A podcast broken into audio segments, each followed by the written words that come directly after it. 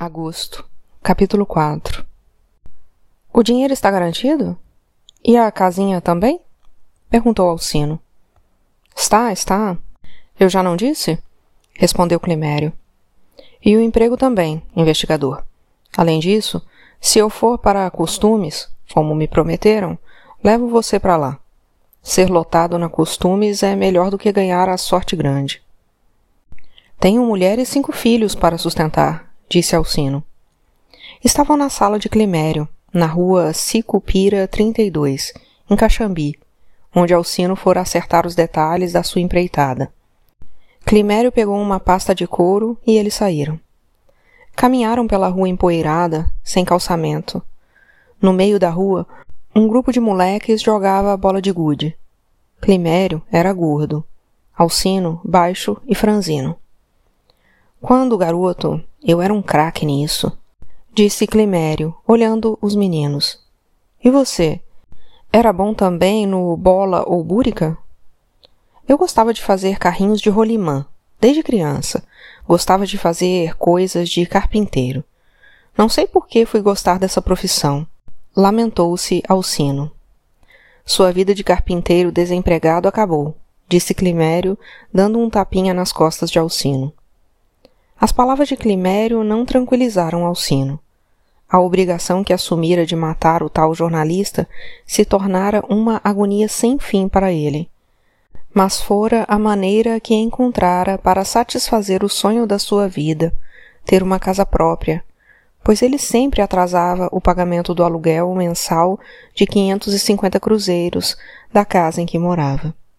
Desde maio que Climério vinha lhe adiantando o dinheiro do aluguel e dinheiro para a quitanda e para o armazém. Sua mulher, Abigail, fora à casa de Climério receber mil cruzeiros, certa ocasião. Em outras vezes, recebera duzentos cruzeiros. Pegaram um ônibus até o Meia. No Meia, pegaram um táxi.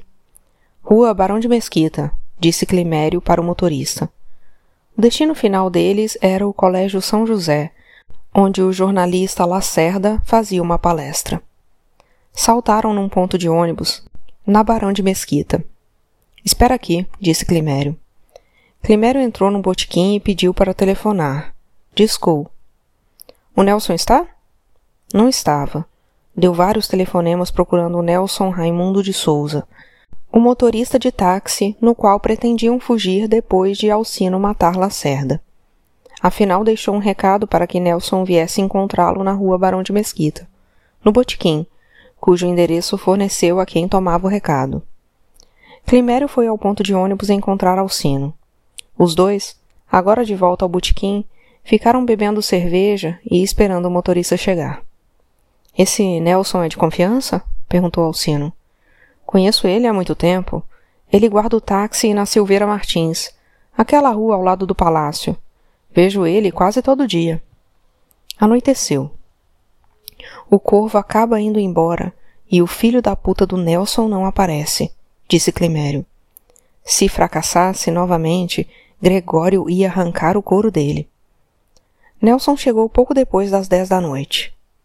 Puta que pariu! Onde você estava metido? Recebi seu recado uma hora atrás, disse o motorista. Os três entraram no táxi Studebaker, de Nelson. Antes, Alcina anotou a placa. 5, 60, 21 e disse: Touro, centena de cabra, amanhã vou fazer uma fezinha. Pararam numa rua transversal da Barão de Mesquita, perto do Colégio São José. Climério abriu a pasta de couro de onde tirou um revólver 45 que deu a Alcino. A arma, um Smith Wilson, fora roubada no segundo regimento de infantaria da Vila Militar em 1949 pelo sargento que era chefe da casa de armas do regimento. O sargento a vendera a outro sargento. Fora comprada e vendida várias vezes até chegar a ser adquirida por José Antônio Soares. As mãos de Alcino tremeram quando segurou a arma. Ele nunca tivera um 45 nas mãos. O aço estava frio e a arma parecia ter um peso enorme. É só apertar o gatilho que este canhão faz o serviço para você. Climério deu ainda a Alcino mais seis cartuchos, que Alcino colocou no bolso, depois de enfiar o revólver no cinto. Saltaram do carro. Alcino ficou na entrada do colégio.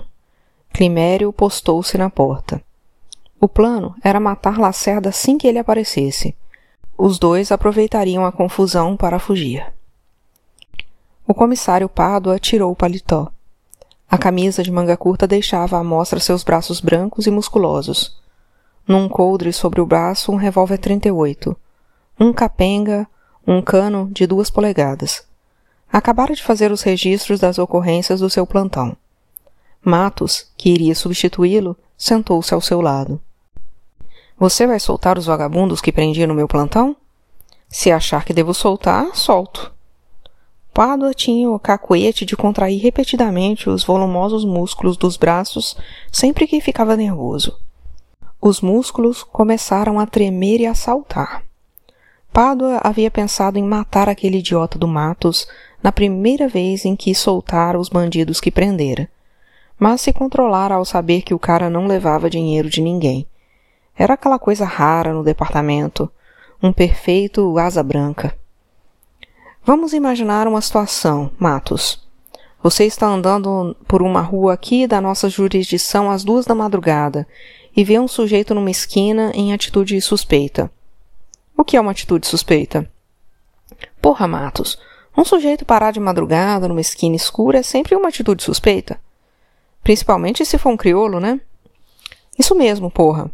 Você está andando às duas da madrugada por uma rua do distrito e vê um criolo parado numa esquina.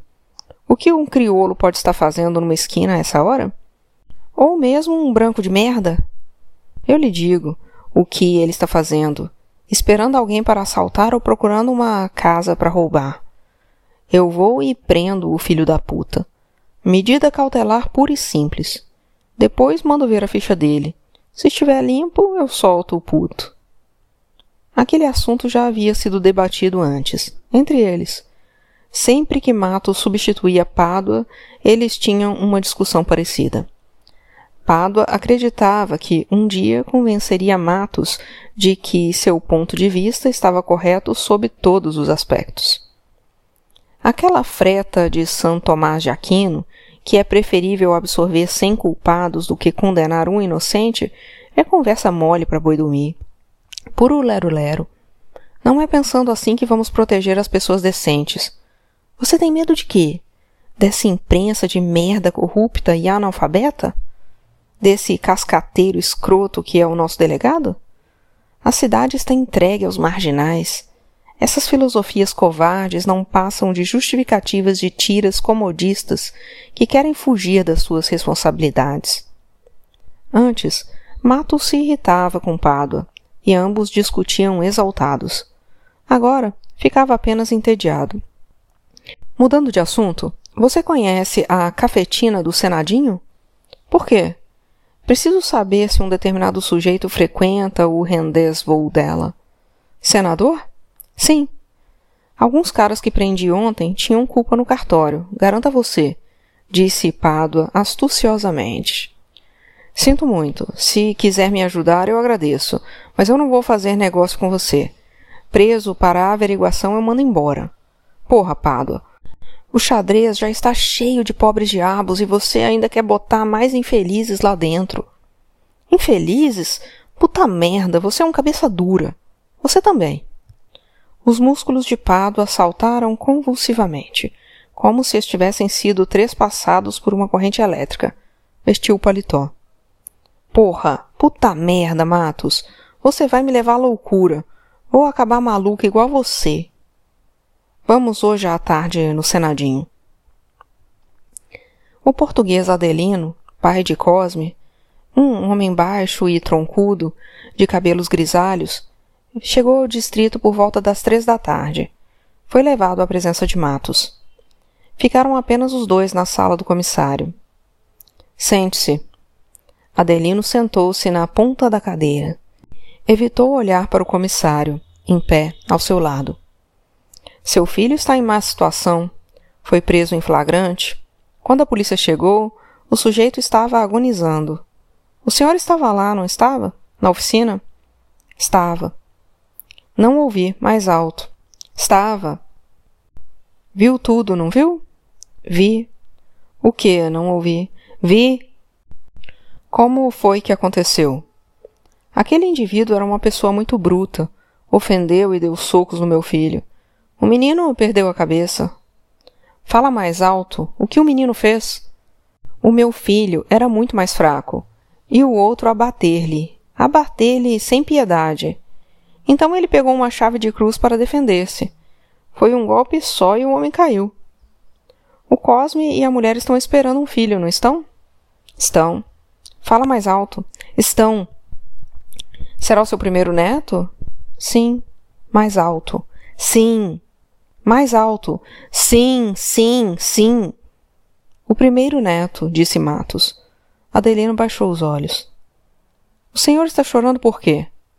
Não estou chorando, disse Adelino, limpando os olhos. Ficaram em silêncio por alguns instantes. De onde o senhor é? De Sabrosa. Sabrosa. Fica perto de onde? Vila Real. Traz os montes? Adelino respondeu que sim, com a cabeça. Terra de Camilo Castelo Branco. Adelino não reagiu ao nome. Seu filho vai ficar uns vinte anos na cadeia. Novamente Adelino enxugou os olhos. Eu sei por que o senhor está chorando. O corpo de Adelino tremeu. Porque sente vergonha de acusar o próprio filho de um crime que o senhor mesmo cometeu. Adelino balançou a cabeça, pendida para a frente, como se fosse dizer alguma coisa. Seu corpo voltou a tremer. O comissário esperou. Conta como foi, a verdade. Matos colocou de leve a mão no ombro de Adelino. Não, não fui eu.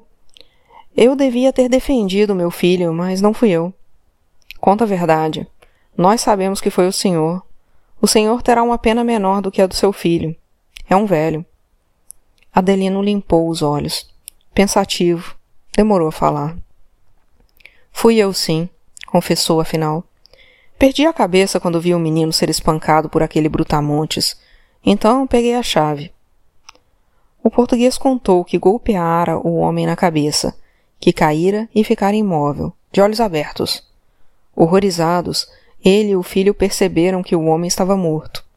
A família, reunida, decidiu que Cosme devia assumir a culpa, pois o velho, que sofria do coração, não suportaria ser preso. O senhor está disposto a repetir isso para o escrivão e assinar um papel com a sua confissão? Não sei ler nem escrever, disse Adelino, que parecia aliviado. Não tem importância. A gente chama duas testemunhas. Matos foi com Adelino para a sala do escrivão. No caminho, encontrou Biriba, o preso de confiança, a quem pediu para comprar uma caixa de Pepsamar na farmácia. A prisão de Adelino foi assinada pelas duas testemunhas que haviam sido apanhadas na vizinhança, o servente de um colégio e um balconista da loja de ferramentas. O senhor pode voltar para suas laranjas por enquanto. Posso ir embora? Pode, não houve flagrante. Nem vamos pedir a sua prisão preventiva. O senhor vai aguardar seu julgamento em liberdade. Um bom advogado pode conseguir a sua absolvição. E o meu filho? Será liberado depois de algumas formalidades. Jesus ouviu minhas preces. O comissário foi ao xadrez. Cosme comia um bolinho de bacalhau de uma marmita. Quer um bolinho, doutor? Matos pegou o bolinho. Venha comigo, disse para Cosme. O rapaz seguiu o comissário, pálido, como se soubesse o que ia ouvir. Foram para a sala onde Cosme costumava receber a mulher.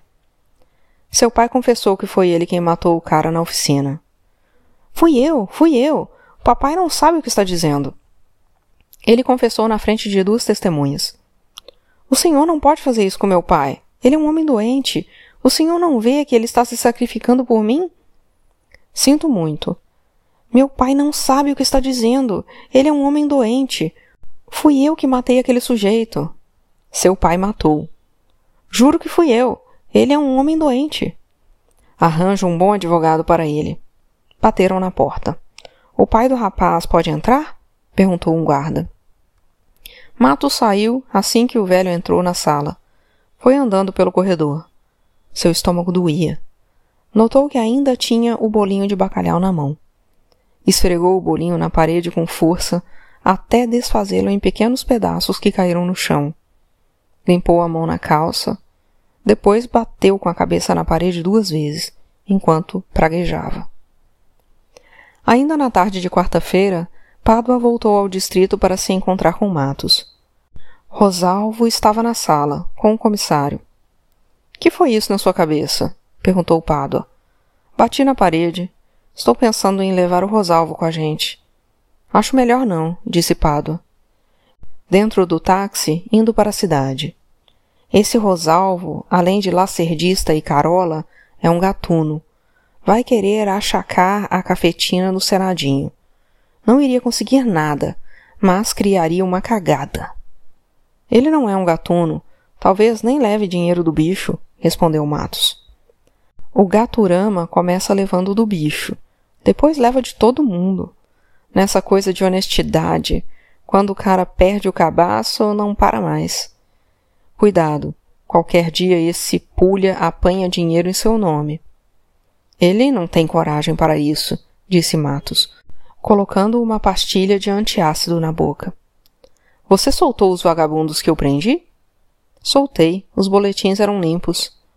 Você já recebeu os boletins? Ainda não, mas cortei a burocracia, liguei para a central e eles me deram a informação pelo telefone. Puta merda! Isso é ilegal, você sabe? Você se arrisca por causa de uns vadios. Acha que vão te dar alguma medalha por isso? Um dia você se fode. Abrem uma sindicância e te dão um pontapé na bunda. Demitido a bem do serviço público. A chefatura está de olho em você desde aquela greve maluca que você quis fazer. Saltaram na Avenida Rio Branco, na porta do edifício São Borja. O edifício, de 18 andares, era relativamente novo, pois fora construído durante a guerra. Em frente, o Palácio do Senado. Afinal, o que você quer exatamente? Não vamos baratinar a Laura à toa. Quero informações sobre o senador Vitor Freitas. Você acha que ela dá o serviço? Para mim, dá. Olha, eu nunca tive nada com ela. Nem com puta nenhuma. Mas ela é sua amiga. Minha amigo caralho. Ela é minha informante. O São Borja tinha uma entrada ampla, um corredor comprido com várias lojas, uma charutaria, um café, uma barbearia e uma loja de discos. Casa Carlos Vartes. Matos lembrou-se então que alguns meses antes, naquela loja, comprara os libretos de La Traviata e de La Boheme. Se estivesse sozinho, aproveitaria para perguntar quanto custava La Traviata em long play. Os tiras caminharam pelo corredor até onde ficavam os elevadores, três de cada lado. O São Borja era um edifício de ocupação mista, residencial e comercial. Matos notou, num quadro grande envidraçado, alguns nomes, seguidos dos números das salas. Partido Trabalhista Brasileiro, Rádio Brás, Odeon Discos, Rádio Copacabana. Um cartaz do PTB dizia: Vote nos candidatos do PTB e participe da luta gigantesca para a transformação do Brasil em uma grande nação. Justiça social, emancipação econômica, política nacionalista, defesa do petróleo, respeito ao salário mínimo, franquias democráticas, liberdade sindical, reforma agrária, governo trabalhista é governo do povo. Esses caras são demagogos, disse Pádua. Havia uma outra entrada, nos fundos, próxima dos elevadores. Dava para um pátio, onde estavam estacionados alguns automóveis, com uma passagem para a Rua México. É por aí que os senadores entram, para não dar vista, disse Pado.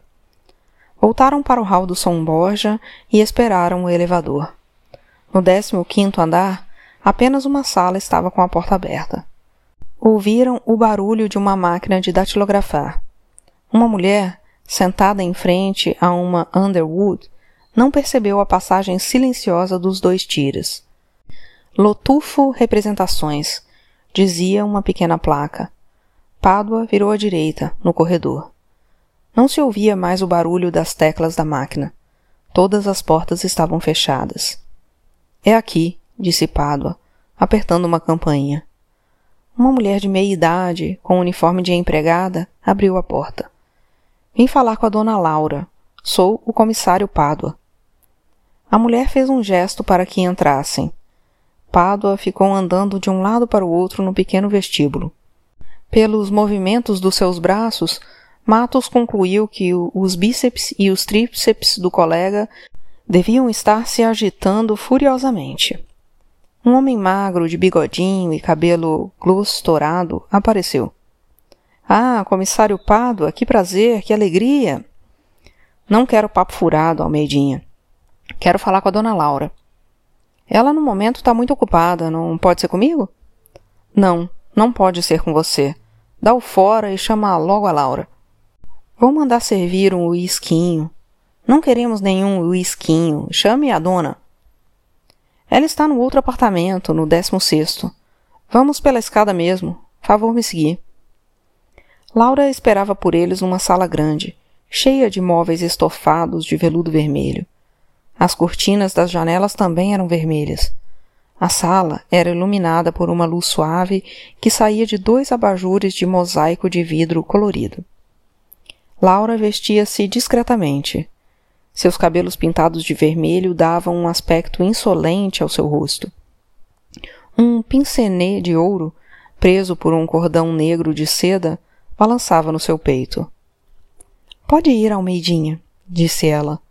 Sua voz é escura como a sala, pensou Matos. Este aqui é o meu colega, comissário Matos. Vocês querem tomar alguma coisa? Uísque, champanhe? Ele tem uma úlcera no estômago, não pode beber. Mas você pode. Hoje não. Laura colocou o pincenê e olhou para Matos. O senhor é um homem nervoso? Mais ou menos. Que foi isso na sua cabeça? Bati numa parede. O comissário Matos quer uma informação sobre um cliente seu. Nós não damos informações sobre os nossos clientes, você sabe disso. Confidencial, o que você disser ficará entre nós. A polícia pode fechar a sua casa, disse Matos.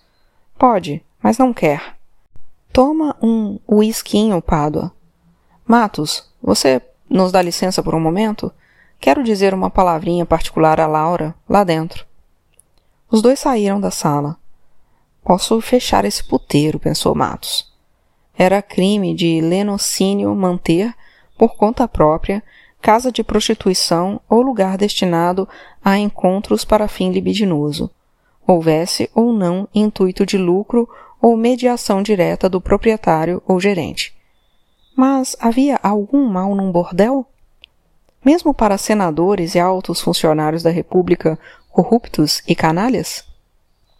Na Atenas de Solon, a prostituição era livre e os prostíbulos eram considerados estabelecimentos de utilidade pública, sujeitos à tributação do Estado, fonte de receita para o erário, conquanto o proxenetismo lucrativo dos lenores e a alcovitice acessória dos rufiões fossem rigorosamente punidos. Pádua, que gostava de citar os doutores da Igreja, provavelmente conheceria a frase de Santo Agostinho – alfer meretrices de rebus humanis, turba veris omnia libidinus. Alberto Matos lembrou-se dos debates nas aulas de direito penal em torno de frases idiotas sobre prostituição que inflamavam as discussões entre os alunos. Desde criança, ele se sentia atraído por prostitutas. Conquanto jamais tivesse frequentado um bordel, vieram à sua mente as frases de Weininger. A mulher prostituta é a salvaguarda da mulher-mãe. De Leque. A prostituta é a custódia da virtude, a eterna sacerdotisa da humanidade. De Genel. As prostitutas em uma cidade são tão necessárias quanto os esgotos e as lixeiras. Um mal inextirpável, mas necessário quem dissera isso? Numa associação de ideias, recordou a melodia da área A Force Louis, mas seu devaneio de claqueur foi interrompido com a entrada na sala de Laura e Pádua. Pádua sentou-se numa poltrona. Laura colocou o pince-nez e olhou longamente para Matos. Depois, o senhor quer saber o quê? Senador Vitor Freitas. O quê? Ele vem sempre aqui?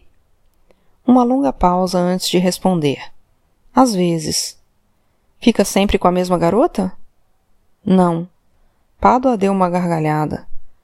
Deixa de subterfúgios, Laura. O senador é viado, caro colega. Doutor, tenho boas novas, disse Rosalvo, entrando na sala de matos. Depois que saíra da casa de Dona Laura, o comissário se despedira de Pádua e fora a uma leiteira na Galeria Cruzeiro, onde tomara meio litro de leite ralo.